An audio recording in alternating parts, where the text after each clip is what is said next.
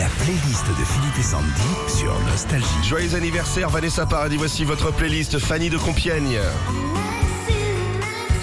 À l'époque de sa sortie de Maxou, Vanessa continue ses études en même temps que la chanson.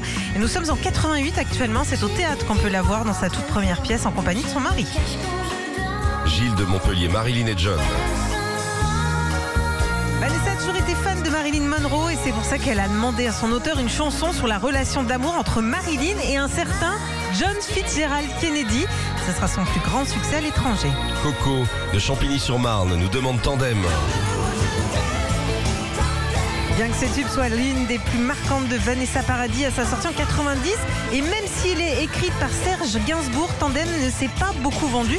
Bizarre hein, parce qu'au même moment, Vanessa a gagné victoire de la musique de l'artiste de l'année. Près de Bordeaux, il y a Bègle, Catherine y habite. Elle demande Be My Baby. Parfait ça. En 92, c'est son petit chéri de l'époque qui lui produit ce tube ainsi que tout son troisième album, un certain Lenny Kravitz. Et la même année, la petite Vanessa qui a bien grandi depuis Joe le Taxi devient égérie de Chanel. Franck de Valence. Évidemment.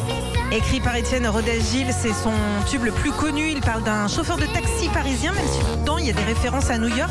Et ce taxi a vraiment existé. C'était une femme. Elle s'appelait pas Joe, mais Maria José. Retrouvez Philippe et Sandy, 6h-9h sur Nostalgie.